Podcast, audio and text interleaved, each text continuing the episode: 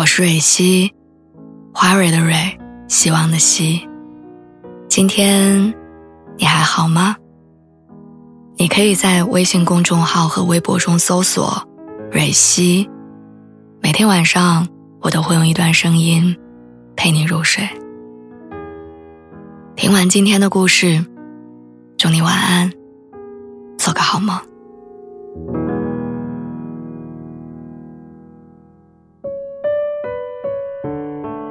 周末回家的那天，我碰到了我爸。对，是碰到。因为自从我爸妈在我五岁离婚之后，我跟我爸还有他那边的所有亲戚就都断了联系。从那之后到现在的二十多年，我们之间仅有的交集就是偶尔会走在马路的时候碰到。这种碰到很随机。儿时是小半年碰到一次，长大一点可能两三年。后来我去北京工作，一年到头回不了家几天，于是近七八年我都没有再碰到他。这种碰到很有杀伤力，有时候是声嘶力竭的吼他，有时候装作陌生人视而不见。但那些碰面总让我充满紧张跟痛苦，像一根卡在喉咙里的鱼刺，永远不舒服。从小到大，他跟我妈的纠葛都是沉重的话题，而他的名字是我们家的禁忌，连那个血脉相连的姓氏也从我的人生当中抹掉了。在过去的二十多年时间里，我始终深陷难辨对错的拉扯关系，因为从来没有人教过我，如果你在路上碰到了你爸爸，你要如何去面对他。似乎所有单亲家庭的小孩都免不了在上一代的恩怨中长大。在学生时代填写家庭信息表的时候，在听到朋友讲起爸爸们糗事儿的时候，在偶尔照镜子从自己脸上看到熟悉影子的时候，我知道有那么一个人，他跟巨石一样横亘在我的心里，我可能要用一辈子去消化它。因为一个家庭的破裂。不是两败俱伤，是三个人的难全。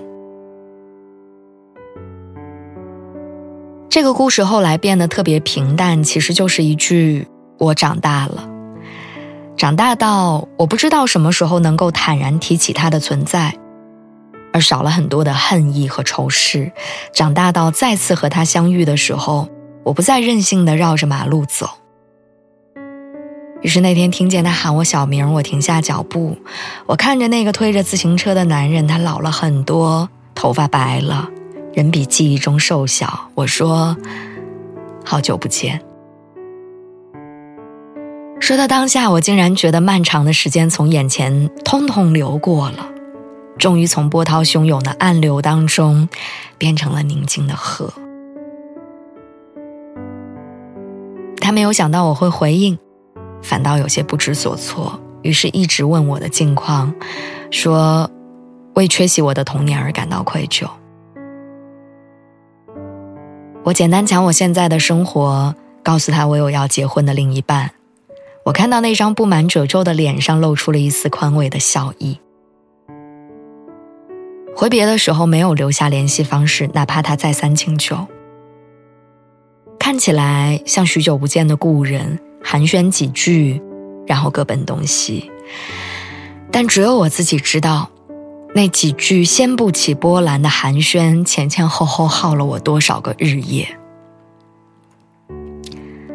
有些人出现在你的生命里，是一道难以缝补的裂痕，它让你永远无法把“原谅”二字宣之于口，因为原谅太重了，除非时光倒流。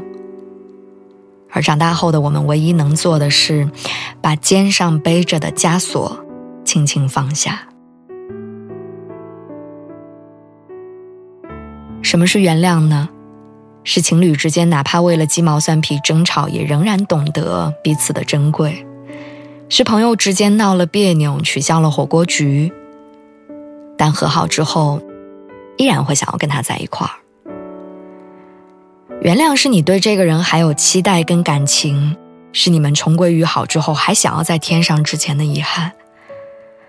但放下不是，放下意味着那段过去，那个人被整整齐齐的安置在过往里，然后我们终于有勇气往前走了。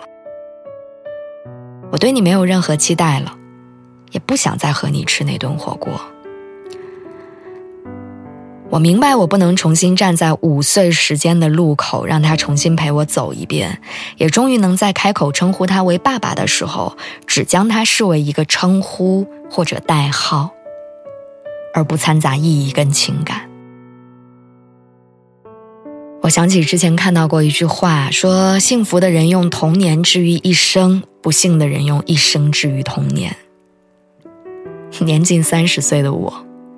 总算走出了乌云密布的童年，从所有对抗和委屈的关系里抬头，好好看一看属于我自己的晴空。那一瞬间，我相信所有的错过跟遗憾，都不过是一条早已趟过的河。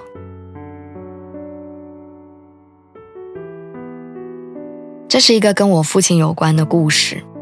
在我心里，文字简短的体量远远装不下我这些年想要流泪又咽下去的痛苦。或许很多人跟我一样，有过一段永远无法完整陈述的过去，它是碎在时光里的。那个故事可能关于离开的家人，关于爱情，或者许诺要玩到老的挚友。有些人选择原谅，有些人选择放下。有些人活在执念里，或许与外界的和解，只是他人对于我们的期待，与我们自己的和解才是我们一生的目标。所有的幸与不幸，最终都会在某个时刻成为我们生命的部分，而那一天，你一定会发现，时间何其温柔，它让我们磕磕绊绊，但是也好好的长大了。